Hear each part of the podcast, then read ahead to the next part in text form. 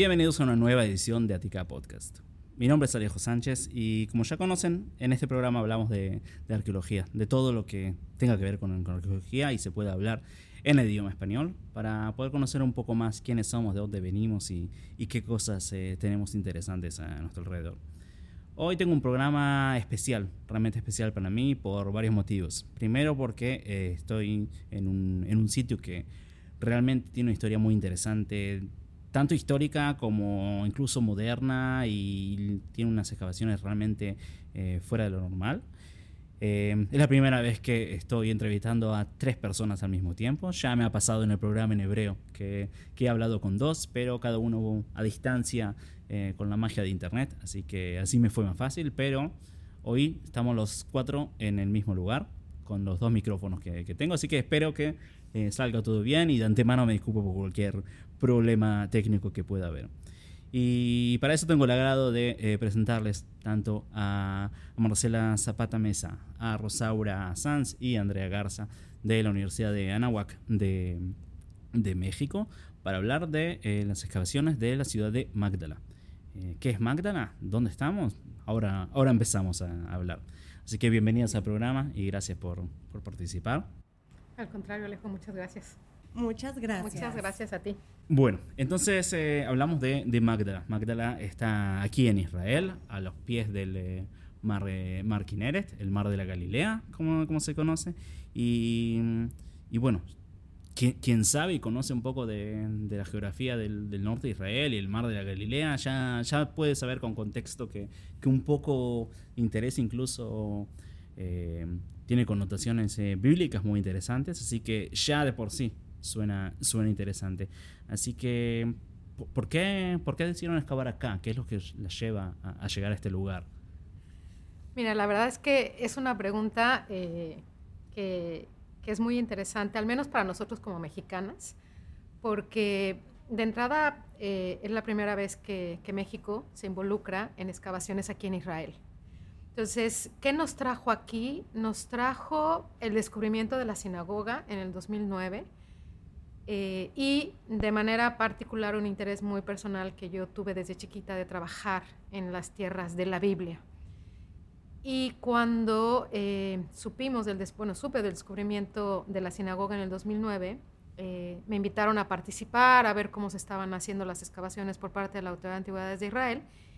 Y cuando yo ya me regresaba a México, yo estuve en el 2009, que habrá sido septiembre, diciembre más o menos, en esos meses, y cuando me regresaba a México salió en una plática con un café, bueno, y si presentas un proyecto a la Autoridad de Antigüedades para ver si puedes excavar aquí, ¿te gustaría trabajar aquí? Y yo dije, bueno, pues sí, dentro de todo sí me gustaría. No sé si la Autoridad de Antigüedades mm, vaya a autorizar o no que esté trabajando aquí. Y regresé a México y lo que hice fue hablar con el, director de la NAWAC y decirle, bueno, a ver, está esta posibilidad. En, nosotros en México, en la Náhuac, no tenemos, en ese momento no teníamos nada en el ámbito de historia o de arqueología, eso fue hace más de 10 años, y eh, me dijo, pues sí, sí interesa, pero nosotros como Náhuac, ¿qué hacemos? Y entonces hicimos un convenio con la Universidad Nacional Autónoma de México, que tiene mucha trayectoria y muchos de mis profesores y profesores de Andrea están ahí, trabajan ahí en la UNAM. Y a partir de eso se estructuró un proyecto que presentamos a la Autoridad de Antigüedades para ver si, a final de cuentas, nos daban la licencia para poder trabajar aquí. Y tuvimos la fortuna que en marzo del 2010 nos estaban respondiendo diciendo que sí, que podíamos trabajar aquí en México. Y aparte, digo aquí en México, perdón, aquí en Israel.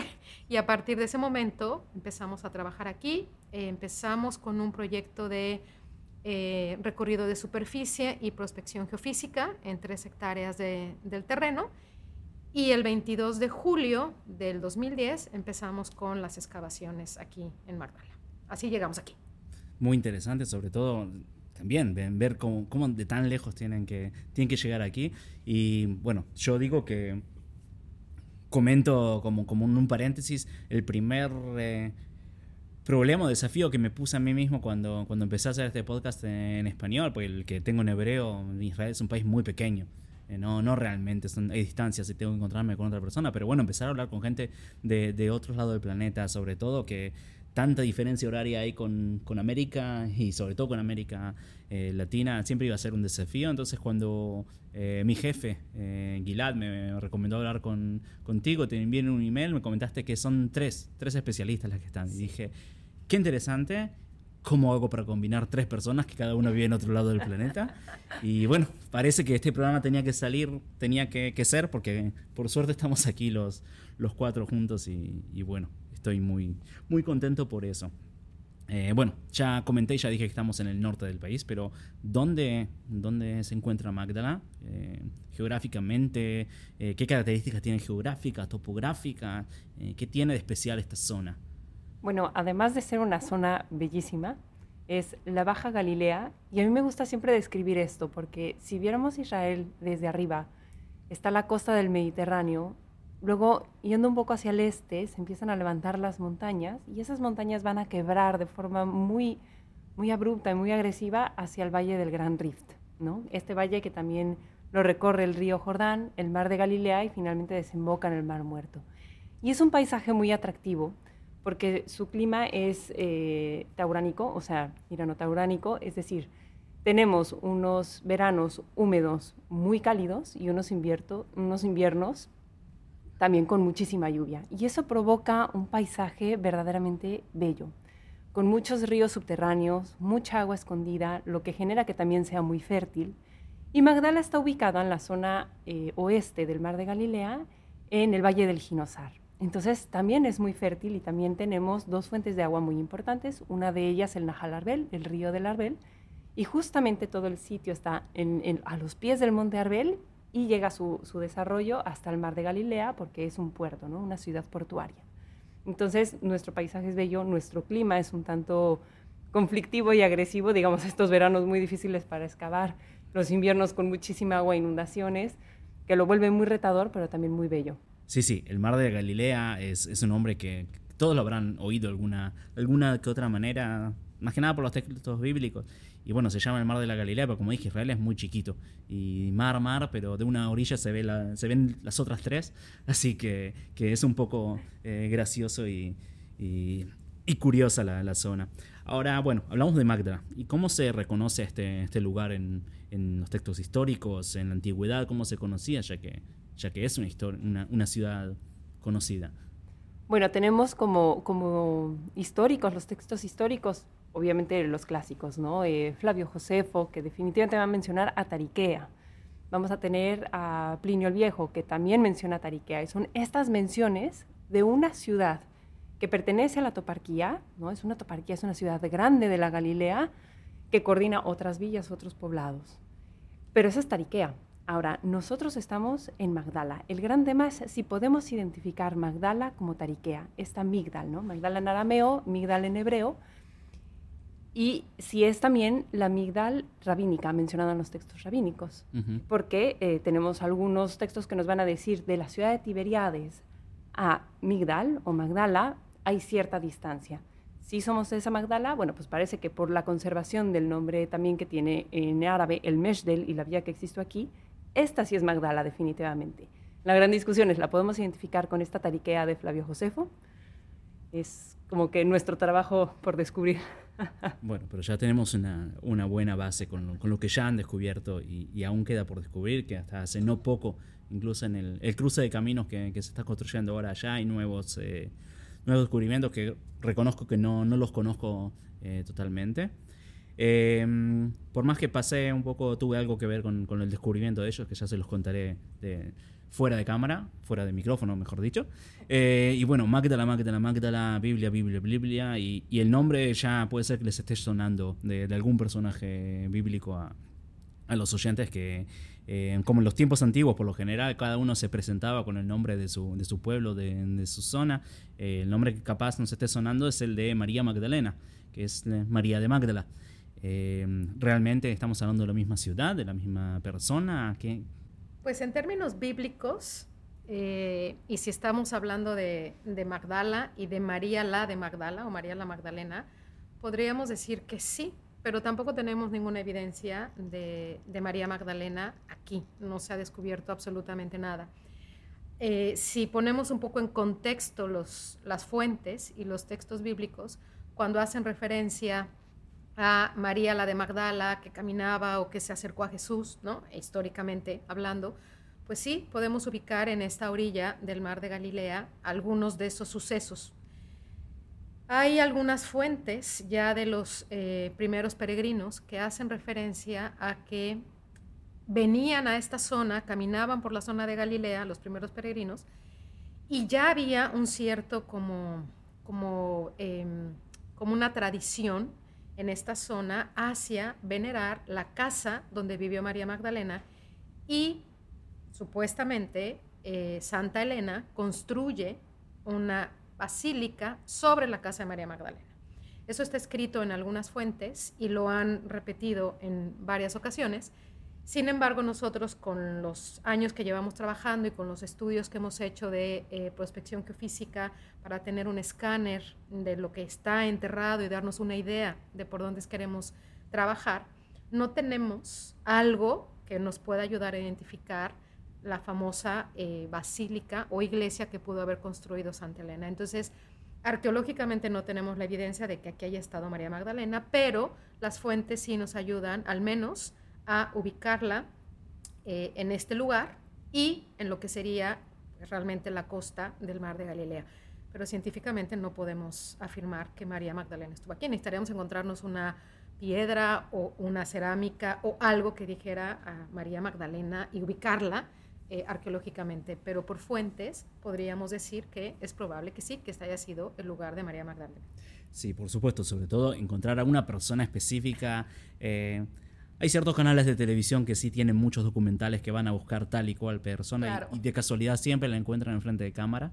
Eh, bueno, esa será mi, pequeña crítica con, respecto a eso y ya eh, lo veremos. Pero no es tan simple. Eh, en arqueología lo que sí podemos llegar a buscar o, encontrar, que esto es lo que sí entiendo que, que sí se han descubierto, más o menos es la, la, la, fase, la época o por lo menos vestigios de tal tiempo que puede ser correlativo o no, y, ahí sí podemos llegar a entender que tal vez podría haber estado esta persona o no. Eso, ténganlo, es mi recomendación a los oyentes para la próxima vez que vean tal o cual canal de, historia y de extraterrestres. Em, y bueno, ya que estamos eh, hablando de esto y un poco entrando, entrando en el tema, ¿Qué, tiene de, importancia? ¿Qué papel cumple eh, Magdala dentro del contexto histórico del, siglo I eh, después de Cristo? Sobre todo que tal vez mucha gente no, no lo conozca o no lo sepa ahora mismo eh, relacionar, que estamos en la época del primer siglo, en la época que se va a producir la gran guerra eh, y la revuelta judía contra, contra los romanos. Es una época muy, muy convulsionada y con muchas cosas que, ocurren y mucha acción en el primer siglo. Así que, ¿qué es lo que ocurre en esta zona en esa época? Bueno, lo que ocurre en esta época, a ver, primero, Magdala tariquea como tal, Mm, muchas veces está el concepto de que en Galilea hay pueblos, son pueblos pequeños, la gente está distribuida en estos pequeños pueblos, no es rica, o sea, hay un concepto yo creo que un poco mal interpretado porque pues no se conocía muy bien qué había de este lado del lago. Y a través de la arqueología se empiezan a descubrir em, estructuras muy bien hechas. Y mm, bien hechas, quiero decir, los sistemas de construcción, unos buenos, pues ahora sí que una buena cimentación de muros, etc. Y lo que hay en Magdala, cuando se descubre, estamos viendo que los edificios tienen piedras trabajadas, hubo una planeación antes de su construcción. Magdala está encima, bueno, está construida sobre mm, un, em, ¿cómo se llama? Sobre agua de manantial. Subterránea. Agua subterránea. Que lo cual, a ver, los primeros que habitaron este lugar desarrollaron un sistema hidráulico para poder eh, hacer esa agua útil y tampoco inundarse.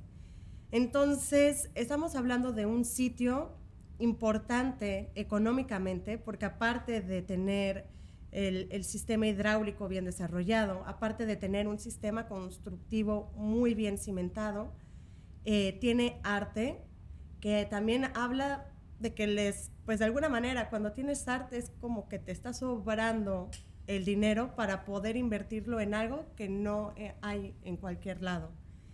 Y mm, entonces, viendo esto, entendemos que Magdala no era un simple pueblo pesquero, sino era,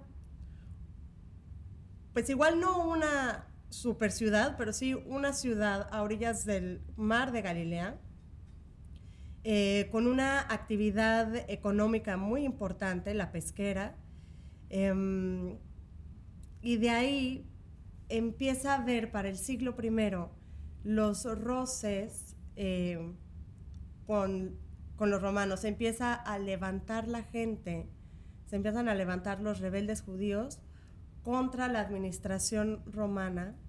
Y Magdala es uno de los sitios que se vio afectada por, um, por esta situación.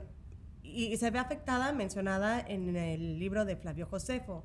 A la fecha todavía no encontramos una evidencia tangible de las batallas que dice Flavio Josefo, pero sí vemos cómo los espacios cambiaron. Después de la revuelta, los espacios en Magdala se vieron, pues de alguna manera, muy cambiados. Y eso habla de que hubo una transición de un grupo de poder a otro grupo de poder o de una administración a otra administración, pero fue una transición eh, no tan violenta lo que vemos, pero digo, todavía falta mucho por excavar, ¿no? Sí, y, y, algo que se, se conoce y se, se, realmente se puede llegar a ver, incluso que hay, cuando hablamos de la gran revuelta judía, hay ciudades y pueblos que no, no adhieren a la, a la revolución y no adhieren a, la, a las batallas y no se unen a los rebeldes y los romanos no las tocan, por más que sean judíos, no, no es una guerra étnica o una guerra eh, religiosa, así que tal vez tenga algo que ver con eso. No, no sé cuál es el, papel de los, los, habitantes de Magdala eh, en esa zona y sería, interesante repasarlo. Pues de hecho menciona, menciona, menciona Flavio Josefo que los rebeldes se escondieron acá, pero los habitantes de Magdala no estaban muy felices, que digamos, con la presencia de los rebeldes, porque eso implicaba que la legión iba a entrar e iba a masacrar. Mm, varias ciudades eh, judías no fueron tocadas, bueno, con habitantes judíos no fueron tocadas por esto mismo, porque ellos estaban, no aceptaban a los rebeldes, estaban a favor de la administración romana. Entre estas ciudades está Tiberias, está Séforis, y las ciudades donde los rebeldes se escondieron fueron las afectadas, como Gamla, como Yodefat y Magdala.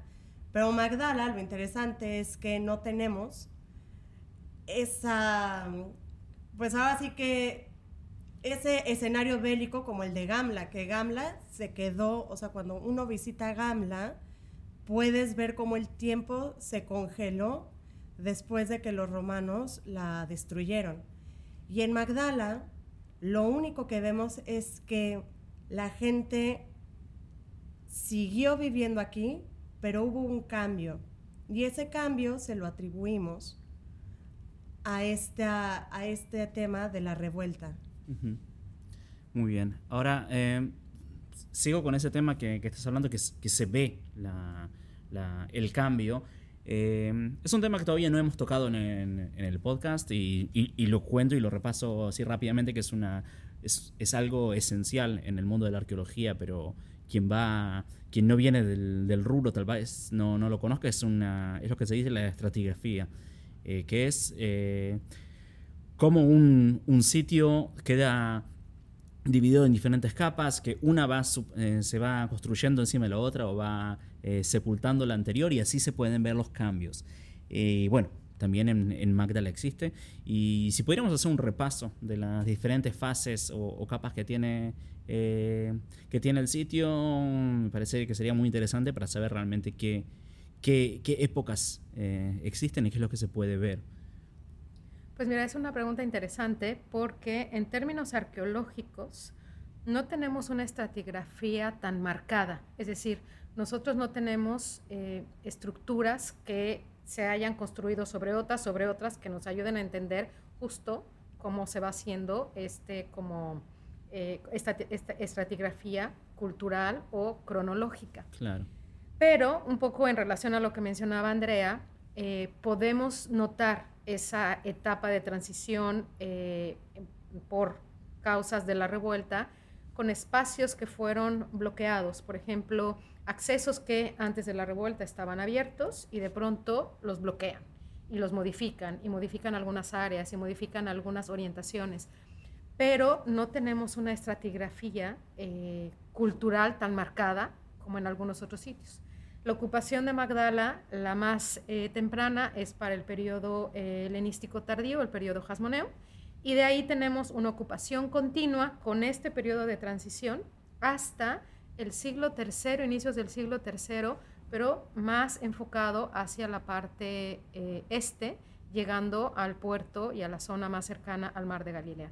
Entonces nuestra, nuestra estratigrafía, la cronología va desde el periodo jasmoneo hasta el siglo III después de Cristo, al menos en lo que nosotros tenemos. Pero si nos vamos, por ejemplo, a lo que han excavado los franciscanos, ahí sí tienen una ocupación un poco más extendida hacia lo que es el siglo IV. Entonces, eh, para nosotros, mm, a través de la cerámica, a través de las monedas, a través de eh, las lámparas de aceite y el vidrio, se ha podido fechar cada una de, estas, eh, de estos periodos de ocupación que van asociados con la arquitectura y algunas modificaciones y algún, en algunos lugares sí tenemos algún muro sobrepuesto que se ve claramente que lleva una orientación distinta, pero no es en todo el sitio. No tenemos como esa demarcación tan fuerte en todo el sitio.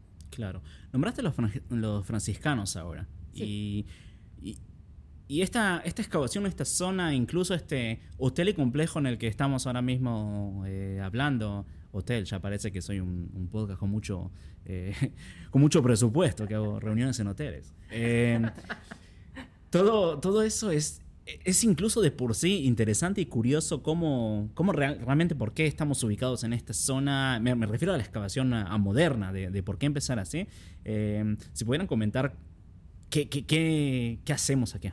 ¿Qué, ¿Qué, es este, este hotel, esta zona y por qué decidieron esto? Me, parece que sería interesante. Bueno, en el fondo, eh, la idea de todo esto empezó en el 2005, cuando eh, el, director de todo el proyecto, que es el padre Juan Solana, eh, vivía en Notre Dame de Jerusalén y a él le gustaba esta zona. Y entonces decidió en un momento dado el empezar a buscar donaciones para poder comprar terrenos eh, en donde él pudiera construir una casa para peregrinos. Ese era realmente su sueño.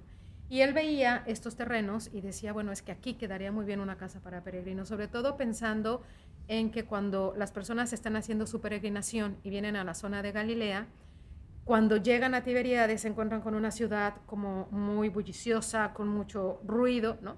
Y como que pueden perder un poco su concentración si vienen en un ámbito un poco más espiritual, ¿no? Sí. Entonces él empieza a planear en su mente este hotel, esta casa de peregrinos, y realmente todo el proyecto empieza justo con el sueño de, él de tener una casa para peregrinos.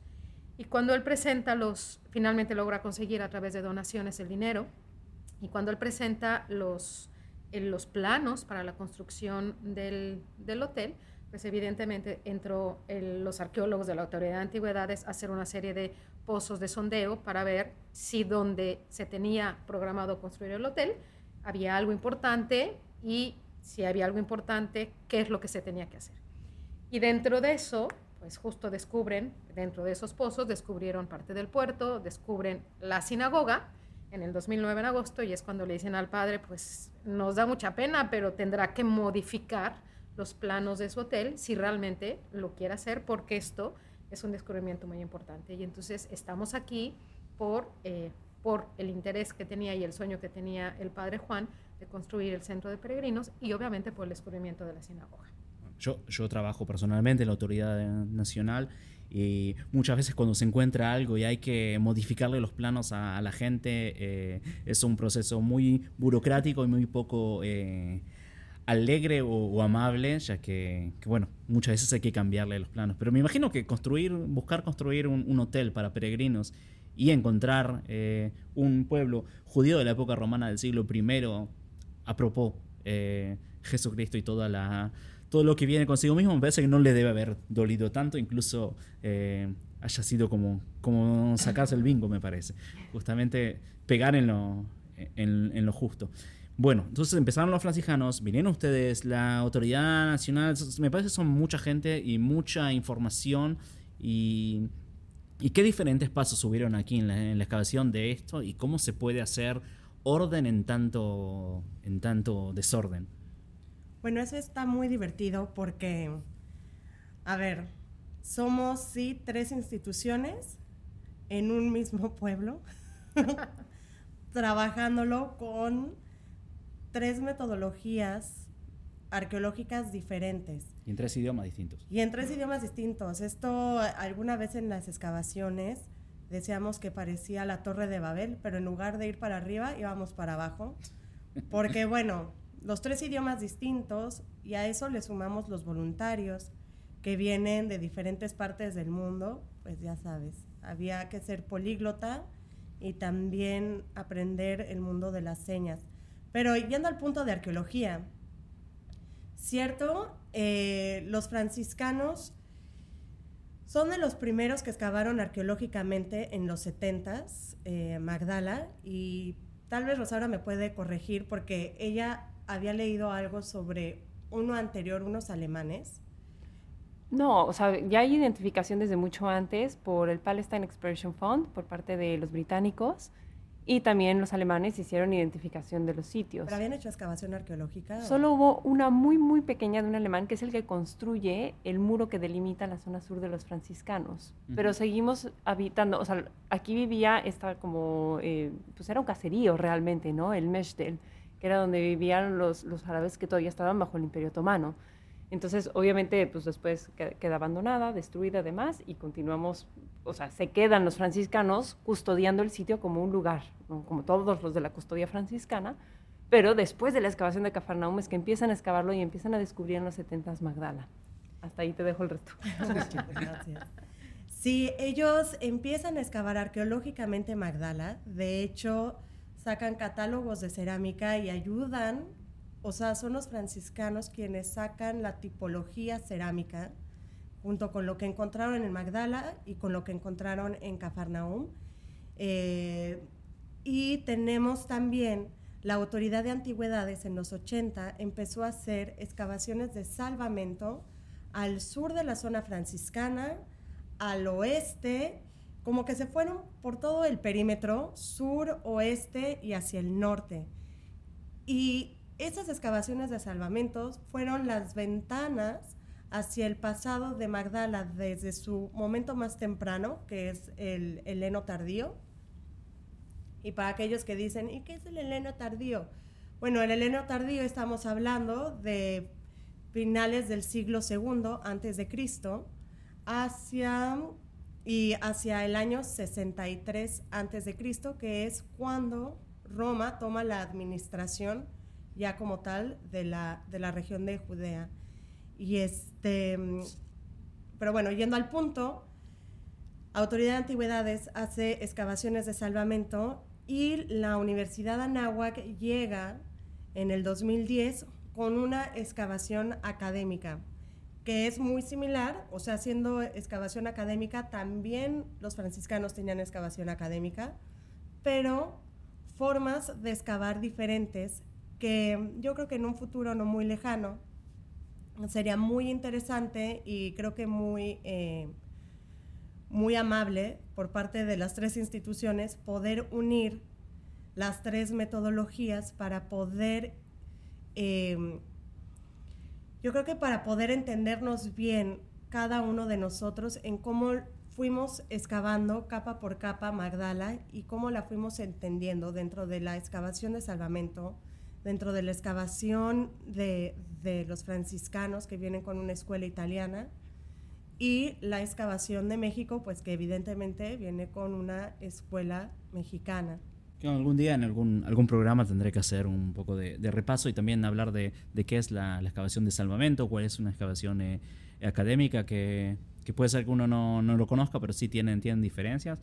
Eh, en dos palabras, por lo general, una excavación de salvamento son excavaciones que vienen a eh, salvar o a rescatar, entre comillas, los, los restos arqueológicos que se pueden o sepultar o destruir o o que la gente no, no, vaya a poder volver a verlas eh, nunca más en una zona en la que va a ser construida, que va a haber un camino encima o que, va a ocurrirle algo que, que no volvamos a poder, eh, poder volver a verlo, eso por un lado. La excavación académica por lo general es una excavación más de, de, investigación, que por lo general es una excavación que lleva más tiempo, que hay más tiempo para reparar y ver qué es lo que estamos viendo y, y aprendiendo.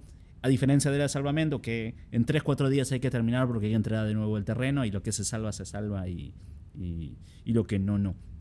Eh, pero sí, ya me, lo noto porque es un tema que, que sería interesante, interesante que, que sería bueno repasar bueno, ya, ya, ya comenté y ya, ya dije todos los spoilers. Así que bueno, tenemos una, una ciudad y un pueblo del, de la época romana aquí en, en, Magdala. ¿Cómo podemos reconstruir realmente la, la, vida de esa época? ¿Cómo es un día a día del, del Magdala de, del año 30 o 40 o, o, cualquiera de esa, de esa época eh, realmente aquí? ¿Qué es lo que se puede ver de la ciudad hoy en día? Pues bueno, tenemos, eh, hasta ahorita hemos excavado dos unidades habitacionales en donde sabemos que por estudios que se hicieron con los investigadores de la Universidad Nacional Autónoma de México, eh, sabemos que utilizaban algunos cuartos para almacenar granos y en otros cuartos tenemos la evidencia muy clara de eh, espacios para cocinar. Hemos encontrado cerámica con evidencia de haber estado expuesta al fuego. Tenemos piedras de molienda y tenemos algunos espacios en donde incluso tenemos los hornos ¿no? para para cocinar o para preparar pan. Entonces, la vida doméstica, mm, con la evidencia arqueológica que tenemos, nos puede ayudar a entender que realmente aquí se realizaban actividades normales, cotidianas, como en cualquier otro sitio. En términos muy prácticos, pues hemos descubierto también mucha evidencia relacionada con la pesca. Como bien decía Andrea hace rato, estamos en un lugar en donde la actividad económica predominante era la pesca. Entonces tenemos anzuelos, tenemos las plumadas que se colocaban en las redes para poder realmente pescar. Tenemos eh, arqueológicamente algunos espacios que se les podríamos llamar como pequeños, pequeñas piscinas, por así decirlo, em, recubiertas de, de pláster blanco, de cal y de estuco, que pudo haber sido utilizado para contener agua. Aquí un poco en relación a lo que decíamos hace rato sobre Tariquea o Magdala. Tariquea es el lugar, en términos, bueno, es el nombre griego, y significa eh, lugar donde se conserva o se preserva con sal. Y entonces las fuentes dicen que ese lugar Tariquea era famoso por el, sal, em, el pescado que salaban y que lo llevaban eh, incluso vía cesárea marítima y que podía llegar hasta Roma. Eso dicen las fuentes. Nosotros hemos, bueno, se han encontrado los espacios, estas piscinas, que posiblemente se pudieron haber utilizado para eh, esa actividad, aunque no se ha encontrado ningún residuo de sal que nos ayude como a empatar perfectamente bien como la fuente histórica con la evidencia arqueológica. Otra actividad que muy bien pudieron haber hecho aquí en Magdala, y eso lo sabemos también por los estudios que ha hecho la doctora eh, Ruth Jackson de la Universidad de Tel Aviv, que analizó el vidrio, y tenemos unos objetos miniatura que se han elaborado en, vidrio de distintas formas, pero todos muy pequeñitos, en donde eh, hay la posibilidad, por el tipo de trabajo que se hizo y por, por la cantidad de objetos que tenemos, tanto en la zona de mercado como en estas unidades domésticas, incluso en la zona de los baños de purificación, pudieron haber sido elaborados. La doctora Ruth Jackson tiene la teoría de que en los alrededores de Magdala o en el mismo Magdala pudo haber habido un taller local de elaboración de estos objetos miniatura de vidrio. Entonces es otra actividad económica, pero también de cotidianidad en términos muy prácticos que se pudo haber desarrollado aquí en, en Magdala. Tenemos el mercado y entonces nos podemos imaginar también a las personas que vivieron aquí en Magdala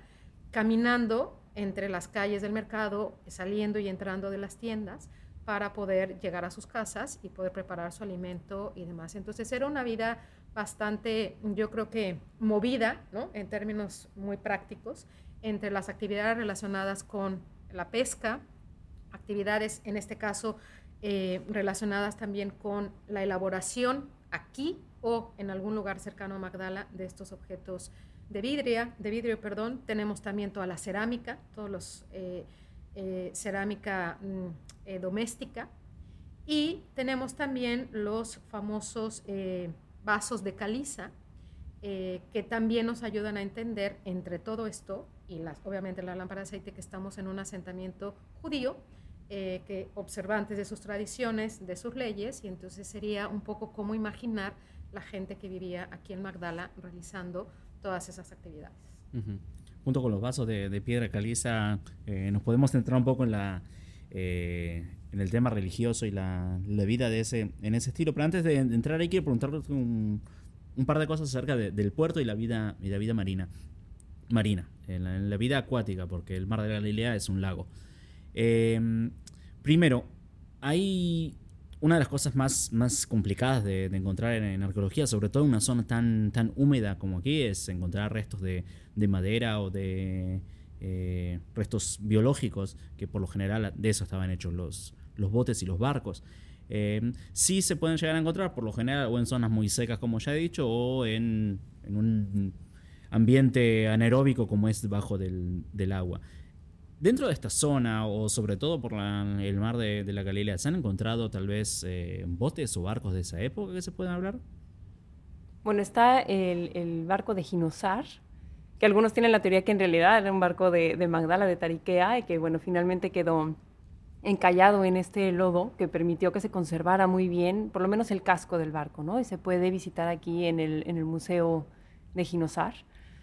Y además de, la barca, en, efecto, tenemos muy pocos objetos de madera. Los franciscanos sí tienen un cuenco de madera conservado que también estuvo en, su momento pues, bajo el nivel del lago que se conservó. Pero nosotros no hemos encontrado absolutamente nada de madera. Sí tenemos, eh, por la distribución de algunos clavos o de algunos metales, sabes que era una materia orgánica, pero se descompone por completo y pues nada, solamente te puedes quedar con el metal o con alguno de estos restos. Y lo que sí hemos encontrado mucho como evidencia de pesca son las plomadas, las plomadas de las redes. Eso sí tenemos una, buena evidencia, sobre todo, como decía Marce, tanto en el puerto como en una de las casas habitacionales.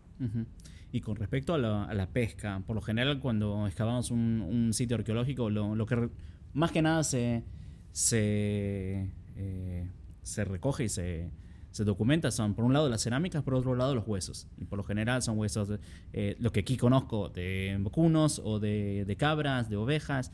Eh, y tanto hablamos de la pesca.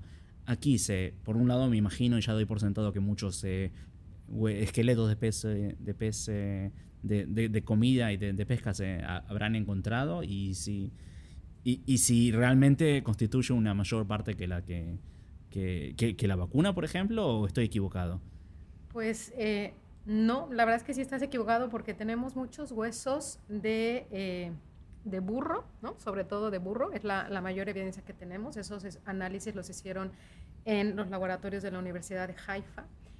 Y nosotros sí esperábamos encontrar en las zonas cercanas al puerto e incluso en estas piscinas, sobre todo que excavó la Autoridad de Antigüedades, algunos eh, restos de espinas o de hueso de los de pescados, del esqueleto de los pescados y no se ha encontrado eh, hasta el momento nada, pero todavía falta un, gran porcentaje por excavar de la parte portuaria y entonces en esa zona posiblemente que todavía está bajo tierra sea factible que encontremos la evidencia de estos huesos, pero hasta el momento, al menos en lo que nosotros hemos excavado y por lo que sabemos por parte de la Autoridad de Antigüedades, no hay todavía esa evidencia de las espinas o el esqueleto de los pescados interesante realmente me llama, llama la atención, no es lo que, lo que esperaba. Eh, muy bien.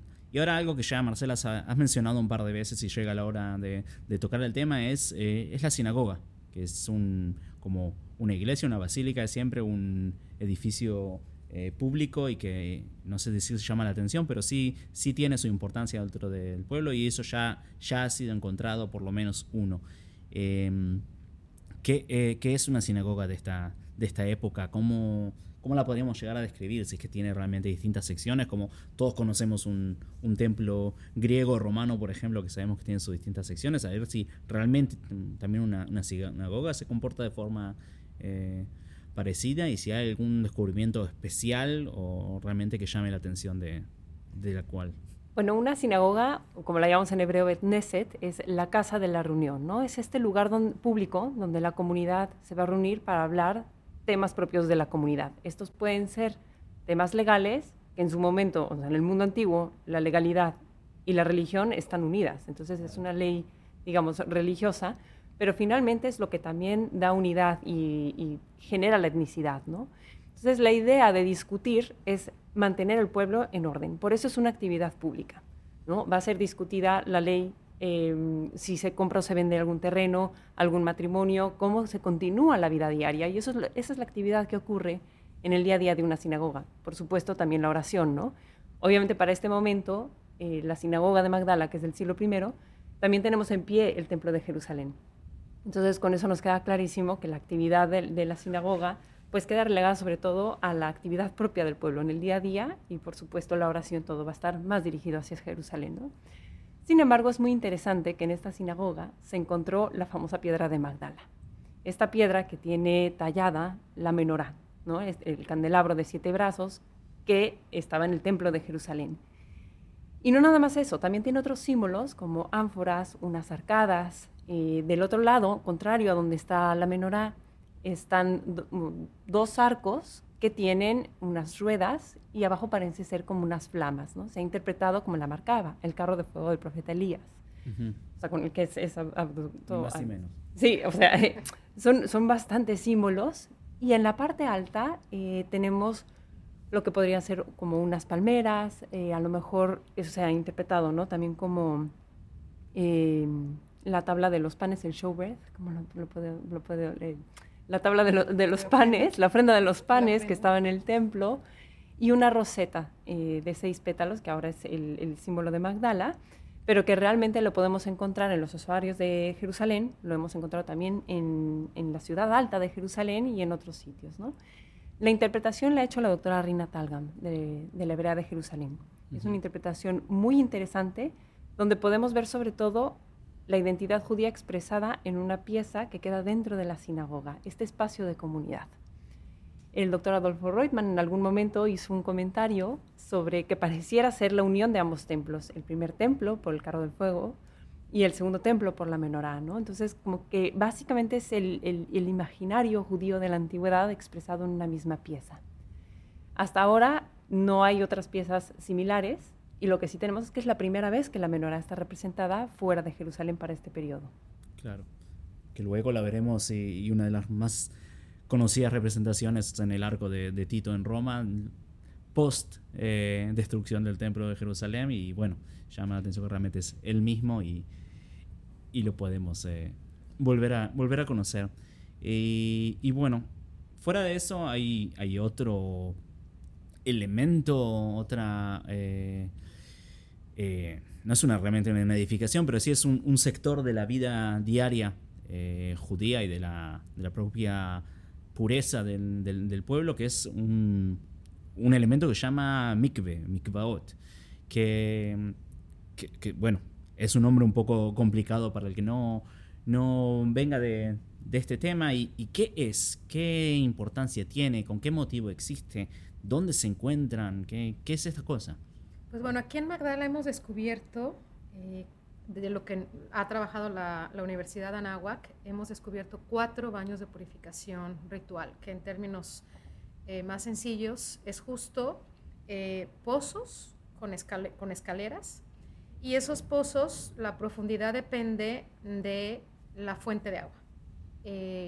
los que nosotros descubrimos tienen la profundidad necesaria para poder abastecerse del agua que viene de las corrientes subterráneas, como ya mencionaba Andrea y también Rosaura, que vienen del Monte Arbel. Y eh, tenemos dos baños de purificación en un edificio, luego hay una calle y tenemos otros dos baños de purificación. Los cuatro tienen un sistema hidráulico extraordinario que permite que el agua se mantenga viva, se mantenga en constante movimiento. No es, agua, no es agua que se estanca, como en caso, por ejemplo, en eh, los baños de purificación o los mikvaot que hay en Jerusalén, que todos están recubiertos de pláster porque justo reciben el agua de lluvia. Mm, los nuestros tienen la particularidad y hasta ahorita la exclusividad, por llamarlo de algún modo, porque son los únicos que se han descubierto que reciben el agua de manera subterránea. Y entonces el pláster está justo de la mitad hacia arriba, cubriendo el muro, pero de la mitad hacia abajo la piedra es piedra de basalto y el agua se filtra entre las juntas del piso y de los primeros escalones. Y entonces es la verdad un descubrimiento muy interesante y que hasta la fecha estos baños de purificación siguen estando vivos. ¿Por qué? Porque nosotros lo único que hicimos realmente cuando los descubrimos fue literalmente destaparlos. Empezamos sacando tierra, sacando piedras, eh, cerámica que se encuentra obviamente por todos lados y llegó un momento en el que era lodo y ya después del lodo era agua lo que estábamos tratando de sacar. Y la importancia que tiene en el ámbito de la comunidad judía es que para realizar ciertas actividades o después de realizar ciertas actividades había que hacer una inmersión en estos baños de purificación. Eh, y es un término más, eh, o es un concepto mucho más espiritual, es una limpieza o es una purificación espiritual, no es un baño en el que uno acostumbre bañarse, por, eh, y valga la redundancia, sino que realmente es entrar impuro para salir purificado con esta agua. Y en la Mishnah, que es la tradición escrita, que recoge la tradición oral de estos periodos, nos ayuda a entender la importancia que tenían estas instalaciones para las comunidades judías. Incluso hay un, texto que hace referencia a que es más importante ubicar la fuente de agua en un asentamiento que va a ser eh, eh, ocupado por la comunidad judía, es más importante entender de dónde viene o conocer cuál es la fuente de agua para construir las instalaciones o los baños de purificación antes de pensar en cualquier otro eh, desarrollo urbano dentro del sitio. Entonces, la verdad es que el descubrimiento de estos baños de purificación también fue algo muy interesante junto con la sinagoga, porque se decía que, y se sigue diciendo, que el mar de Galilea, su fuente eh, es pura, viene de la parte de lo que es la zona de Banias, donde empieza el río Jordán, y el agua es pura. Por lo tanto, no era necesario que en los asentamientos alrededor del mar de Galilea hubiera la construcción de estas instalaciones. Sin embargo, nosotros encontramos cuatro, ¿no? Y también eh, fue algo que a los académicos llamó mucho la atención, el que tuviéramos en este asentamiento de Magdala cuatro años de purificación. También en la zona de los franciscanos hay este tipo de instalaciones, pero tienen otro tipo de, características y de contexto. Pero eh, en términos muy sencillos, servían para que tanto hombres como mujeres pudieran hacer estas inmersiones eh, y poder tener una vida mucho más pura dependiendo las actividades que iban a realizar o incluso también los objetos o las personas con las que iban a estar en contacto. Y haciendo un paréntesis, la, fuente esta de agua, la que comentás, que viene de, Panias, eh, el nombre ya Panias, el que hace, puede asimilarlo, puede asimilarlo también con el, dios eh, o, el, personaje mitológico Pan eh, griego. es una ciudad, es un pueblo, un asentamiento al norte, bastante al norte, una zona muy, muy bonita que en romano se llama Quesere Filippi, si algún momento alguien puede visitarla, le, recomiendo porque realmente es una zona muy, muy hermosa. Em, agua. Y, hablando de agua, hay una cosa muy interesante, muy, muy importante dentro de la vida romana. Estamos hablando de una eh, sociedad que no es romana, pero dentro de los romanos muy interesante es y muy importante es el, las termas y el ritual, no, es sí, hasta se puede decir el ritual de ir a la terma eh, cada día para, la, para los romanos. Eh, hay un montón de termas aquí, aquí en Israel también, no, no solamente estoy hablando de, de, Europa. Y son por lo general edificios públicos o, no privados, por, por, lo pronto. Eh, sí, la gente adinerada puede tener su propia terma, pero no, no es lo, lo habitual. ¿También es, es, lo que ocurre aquí con, los los ¿Es algo público o, más que nada personal? Pues ahí sí todavía no tenemos realmente una respuesta. Eh, son, la verdad es que el por la construcción, por todo lo que implica el sistema constructivo, la piedra con la que está hecha, que es piedra de basalto, pero perfectamente bien trabajada, perfectamente bien ensamblada. Eh, tenemos también un cuarto eh, asociado a, estos, a estas cuatro instalaciones de agua que tiene un piso de mosaico, que también tiene una roseta, igual que el mosaico que tenemos en la sinagoga. Y entonces sí podemos pensar que quienes utilizaron estos baños de purificación era determinada eh, grupo de personas con un nivel económico eh, alto, por así decirlo, pero tampoco tenemos ninguna certeza porque no hay ningún documento que hayamos encontrado. Tampoco podríamos decir que dos fueron utilizados por hombres y los otros dos por mujeres porque están divididos por una calle, son en edificios independientes. No hemos encontrado ninguna pista, por así decirlo, que nos ayude a entender, pero su sistema constructivo ah, ayuda a entender que posiblemente no eran totalmente públicos y tuvieron algún tipo como de restricciones para ciertas personas de un ámbito económico a lo mejor o de una clase social distinta, pero tampoco tenemos la evidencia. Muy bien.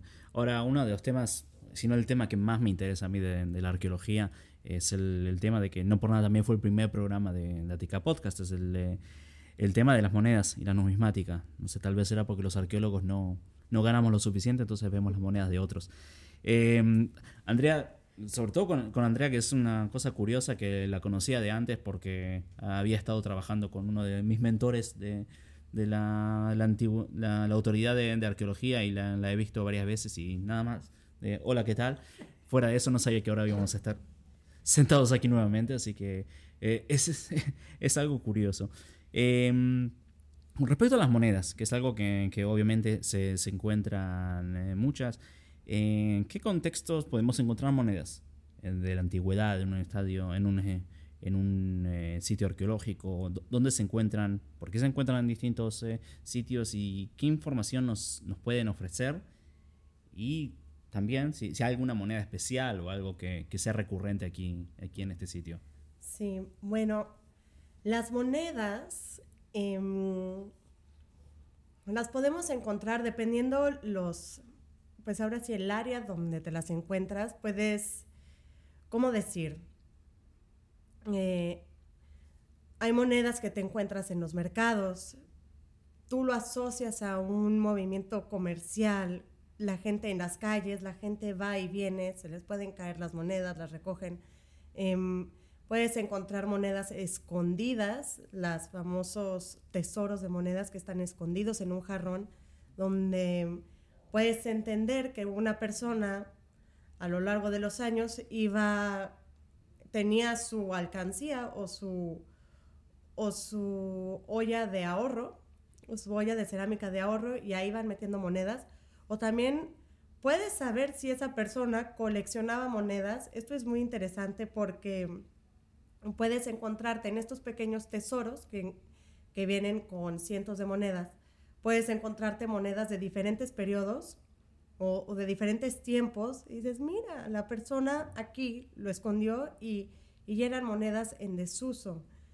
Entonces, para entender a las monedas, hay que entender un factor importante es cómo se excavó, qué metodología se utilizó, porque en determinadas áreas se encuentran más monedas que en otras y el segundo punto es entender el contexto como tal. Y, este, y aquí en Magdala, eh, algo muy particular es que en la sección, bueno, a ver, dentro de las tres eh, instituciones hemos encontrado un aproximado de 5.000 monedas. Wow. Es mucho, sí, es wow para los metros cuadrados que llevamos excavados. Lo pongo como comparación. En Gamla se han encontrado 6.000 monedas y se ha estado excavando Gamla desde los 70s, 80s y llevaban muchas temporadas excavando y 6.000 monedas tiene como tal Gamla. Magdala, eh, en la sección que nosotros excavamos, encontramos un aproximado de 2.579 monedas y en la excavación de salvamento de la Autoridad de Antigüedades, donde está la sinagoga y otros edificios que ellos excavaron, se encontraron unas, así contando unas 500 monedas, y los franciscanos que llevan excavando desde los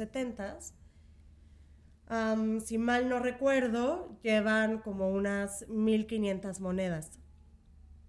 A lo que voy aquí es que, uno, si entendemos que Magdala había sido una, una ciudad que ya estaba completamente monetizada y para hablar de monetización tenemos que entender que el intercambio, o sea, se pagaban servicios ya con monedas. Los que estaban desenredando las redes, pues no iban a recibir su pago con pescado.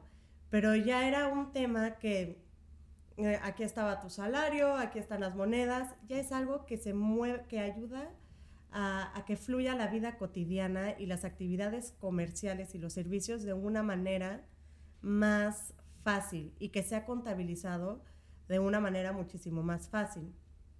Entonces, eh, muchas de las monedas que tenemos acá en Magdala, la gran mayoría, bueno, la mayoría son monedas de bronce, monedas que no tienen gran valor. Cuando queremos hablar de, temas económicos y de comercio, etcétera, creo que las monedas de bronce no son la opción. Tendríamos que encontrar monedas de plata y para también hablar de comercio, pues está la cerámica, están los metales, pero la moneda de bronce nos habla de estos centavos que la gente va caminando, se les cayó y no se dieron cuenta, pero tampoco les dolió mucho el levantarse a recogerlo. Yo creo que a muchos nos ha pasado cuando vas caminando por la calle y te encuentras centavos de, de shekel ahora. ¿Cómo le llaman a los centavos de shekel? Ándale. Esos ya ni me los reciben para comprar café, imagínate. Entonces, algo así sucede con nuestras monedas de bronce y las encontramos en toda Magdala.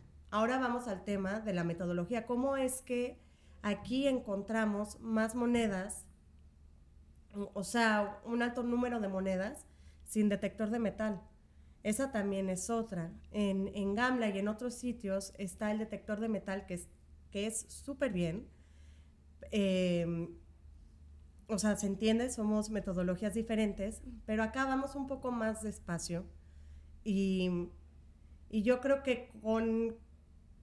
No, no sabría muy bien cómo... Igual necesitaríamos un programa completamente para entender esta metodología pero el ir muy despacio, nivel por nivel, nos permitió rescatar tantas miles de monedas y cada una está registrada en una, con un punto tridimensional. Sabemos la, la ubicación exacta de estas monedas, la concentración donde las fuimos encontrando, en la calle que divide los dos edificios que tienen los baños rituales.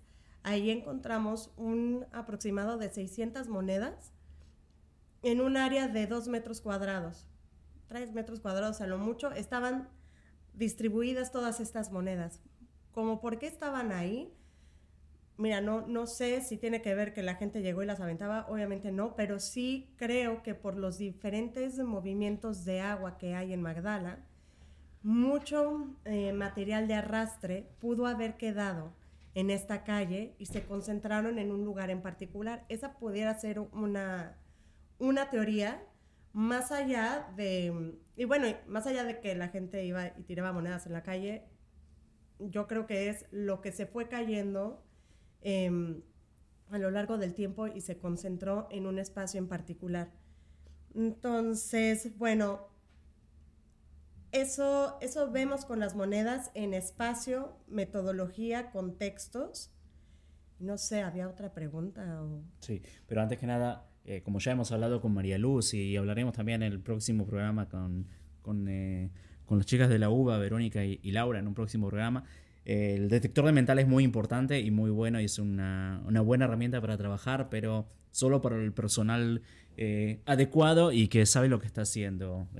recuerdo que es el peor enemigo de la, de la historia de la arqueología y si ven gente detectorista, como se le dice, mejor eh, preguntar y, denunciar si hace, si hace, falta. Me parece que es un paréntesis importante que hacer. Eh, y sí, en el programa con, Noé hablamos de los eh, distintos motivos, las tipologías de la moneda y qué es lo que representa cada una. Ya Rosaura acaba de, hablar un poco de la iconografía eh, judía de, del altar de la, de la, sinagoga, pero ¿qué es lo que vemos en las monedas de, de Magdala? Que con 5.000 me imagino que alguna buena debe haber salido. Sí, bueno, varias. De bronce, que tipo, en su momento igual no valían mucho, pero ahora, dependiendo del año, valen mucho. Y más cuando estamos hablando de temas cristianos, mientras más se acerca a los años de Cristo, la, moneda tiene más valor. Pero, em, a ver, voy, voy a platicar un poco mi experiencia y cómo me acerqué a las monedas. Como sabrán, en México no tenemos monedas del siglo I. Obviamente, nuestro tipo de moneda era otra completamente diferente. Eh, nuestro sistema económico era completamente diferente a lo que hay acá. En México con las monedas llegaron los problemas, así que mejor así. Exacto. Ya vemos de que llegaron áreas de oportunidad para limar las perezas. Entre, bueno, no importa. La cosa es que acá cuando empezamos a excavar me llamó mucho la atención ver las primeras monedas, porque en nuestro concepto, en nuestro mundo imaginario, ves la moneda y dices seguro, la cara del César, eh, ahí ya te viene la fecha, de dónde fue acuñada, o sea, como que es un documento más. Es un documento, es un texto que puedes leer para poder eh, entender el periodo, el año del lugar que estás excavando. Pero no todas las monedas son así y cuando te las encuentras, acá nos las encontrábamos llenas de, corrosión. O sea, era el metal muy corroído. La, como alguna vez dije, parecen em, chicles de menta aplastados. Y, y ya con la limpieza empiezas a ver la iconografía de las monedas. Y metiéndome en el mundo de ellas, me, encantó, simplemente me encantó porque en, determinados tiempos utilizan iconografía que represente lugares.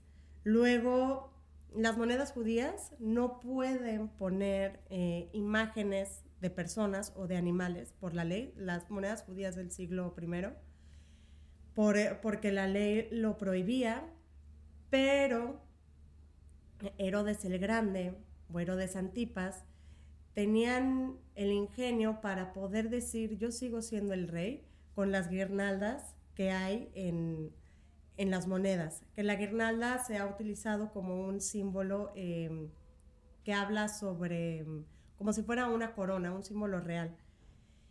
Y las monedas que tenemos acá en Magdala son, tenemos pocas, pero sí tenemos del periodo tolemaico, del periodo heleno, tenemos muchas monedas eh, jasmoneas del reinado de Alejandro Llaneus, muchas de él. E, esta moneda em, es muy especial porque está mencionada en la Biblia como una de las monedas que, que le dan... ahí yo creo que ustedes me pueden ayudar a recordar. Es una señora súper pobre que lo último que tiene en su monedero es, la, es esta moneda de centavo que tiene una estrella en un lado de la cara y un ancla del otro lado. Y esa lo da como, pues como tributo o algo así. Y ya luego llegó Jesús y dijo, la verdad es que esta señora, su moneda vale más que la de todos ustedes porque era lo único que tenía y, y no valía nada su moneda, ¿eh? By the way. Entonces, pues tenemos muchísimas de ese tipo de monedas. Y a ver, un punto importante. Con las monedas podemos entender las fronteras geográficas. Es increíble cómo ves hasta dónde llega una administración. Por, como lo vemos ahora, hoy en día, en, Estados Unidos tiene su tipo de moneda, México tiene su propia tipo de moneda, en Europa nosotros vemos los euros y dependiendo la ciudad en la que estés, la iconografía es eh, particular de España o la iconografía es particular de Francia, aunque sea el mismo sistema monetario. Y este y aquí tenemos lo mismo, las monedas vienen de Judea o las monedas hablan de un poder administrativo que se rige en Judea y que también tienen como una sede administrativa Tiberias, ya este, más en el siglo primero después de Cristo.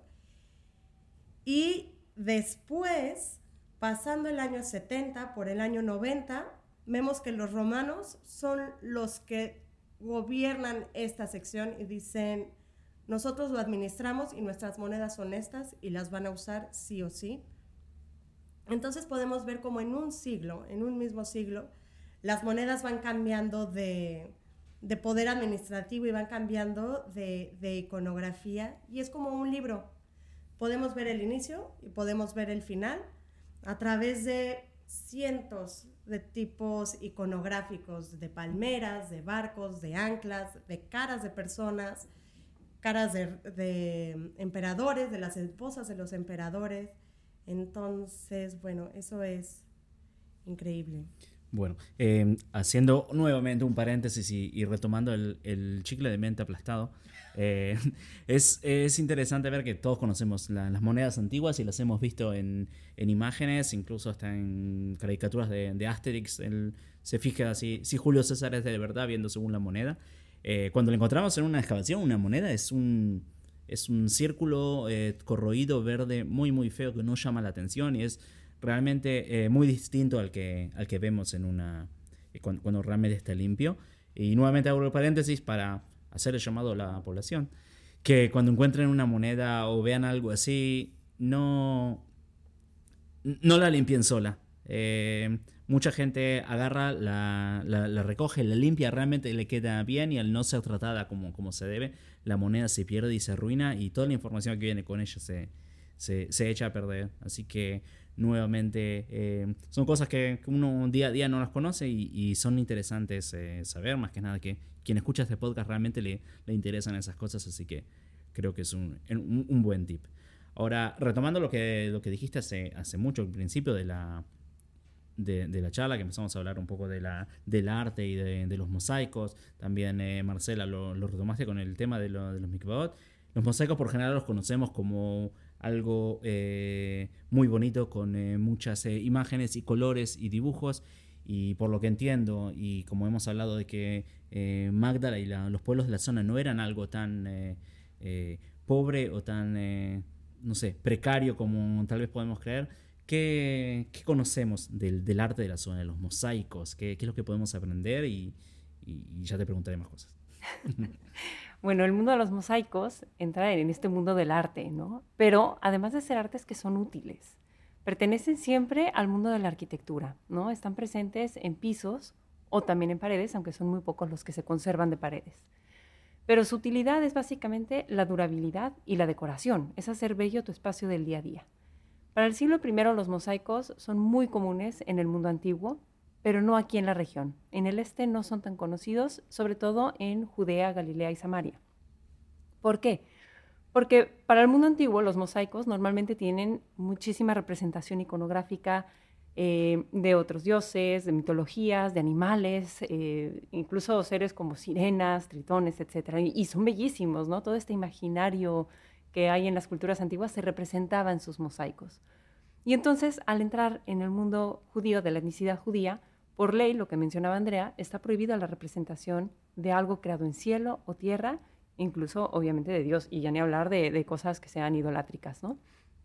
Entonces, lo que va a ocurrir es que poco a poco se van a funcionar las culturas. Eh, pensar en que se mantiene una etnicidad sin ser influenciada por su cultura vecina es, es imposible, ¿no?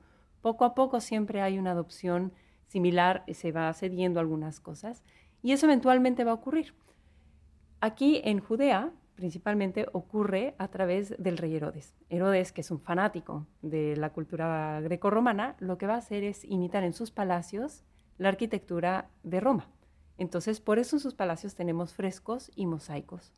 Pero respetando la ley judía, lo va a hacer sin ninguna imagen. Entonces, los frescos simplemente son del estilo pompeyano primero o segundo, que es imitación de mármoles o imitación eh, en este caso algunas flores o, eh, objetos geométricos se pueden representar. Ventanas también, ¿no? Ventanas, exactamente. Sin, sin nada de fondo, porque normalmente en Pompeya podemos ver ventanas con jardines mitológicos y demás. Aquí no.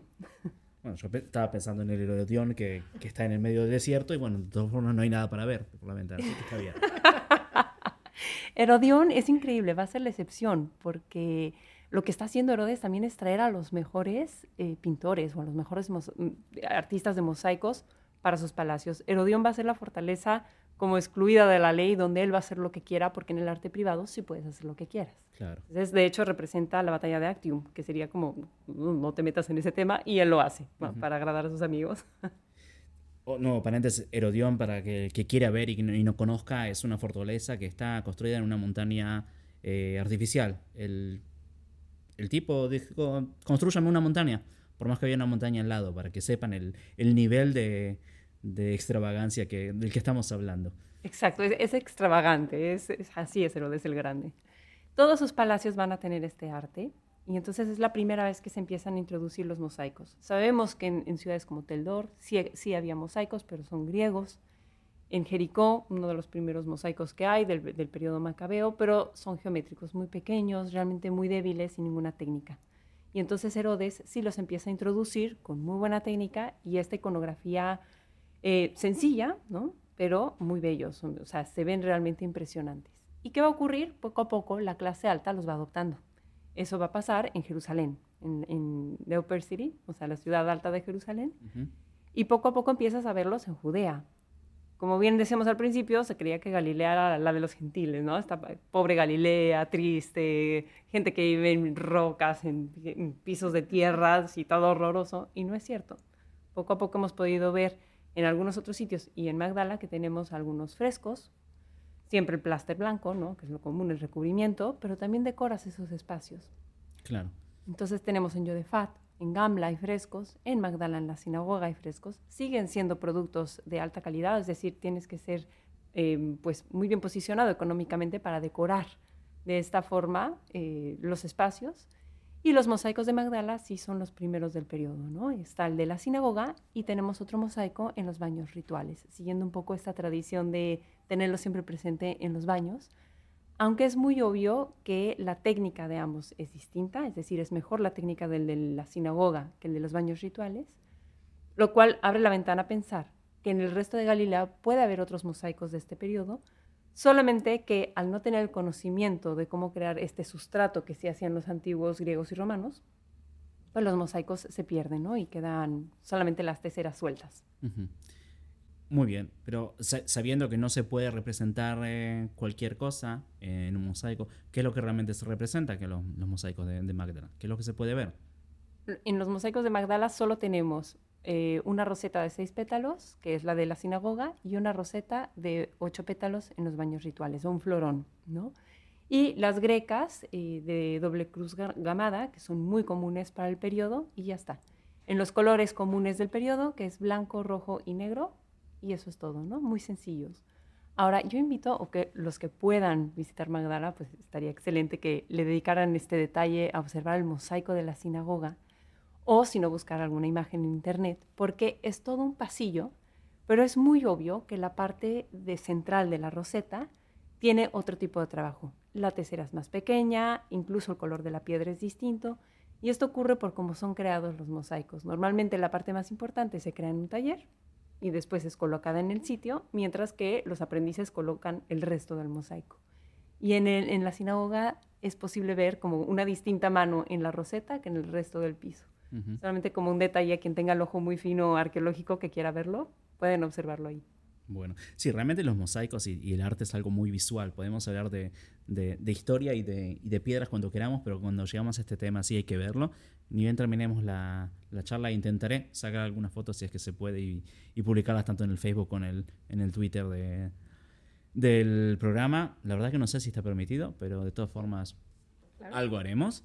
Eh, y, como hablamos, empezaste a hablar un poco de las distintas eh, clases sociales. Eh, podemos, en base, tal vez estoy, estoy, delirando, pero en base a los mosaicos y estas representaciones artísticas, mapear o dar alguna eh, forma en la que podamos saber que tal o cual zona eh, de, del pueblo viva gente de un nivel adquisitivo distinto de otros, algo que podemos hoy en día decidir.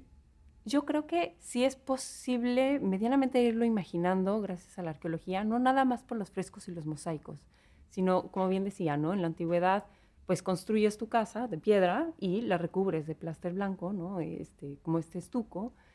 Pero tú puedes ver en una zona que tiene mucho más detalle en el trabajo de la piedra. Va a ir recubierta de cal, pero tú la trabajas para tener una estructura mucho más sólida. Eso implica muchísimo más dinero, de dónde viene la piedra, la cantera, el trabajo de los canteristas, en este caso en Magdala no tenemos marcas de cantera, o sea, es decir, tampoco le invirtieron mucho más, es la piedra local ruda, pero es trabajada. Y puedes ver en otros espacios más domésticos o incluso en el puerto que la piedra no está trabajada, simplemente está colocada. Puedes ver eh, un mortero de muy buena calidad, que es, por ejemplo, en los baños rituales, un mortero tal vez de no tan buena calidad como en el puerto, y entonces la intervención tiene que ser mucho más rápida. Y empiezas a ver cómo esta es, es como la distinta actividad humana que le fue invirtiendo a unos espacios mucho más dinero que a otros espacios. Y creo que eso sí es visible. No no creo que podamos hablar de una clase alta, así casi sacerdotal, como algunos maximalistas lo quieren ver, pero sí tenemos distintas eh, pues, aportaciones económicas en las zonas.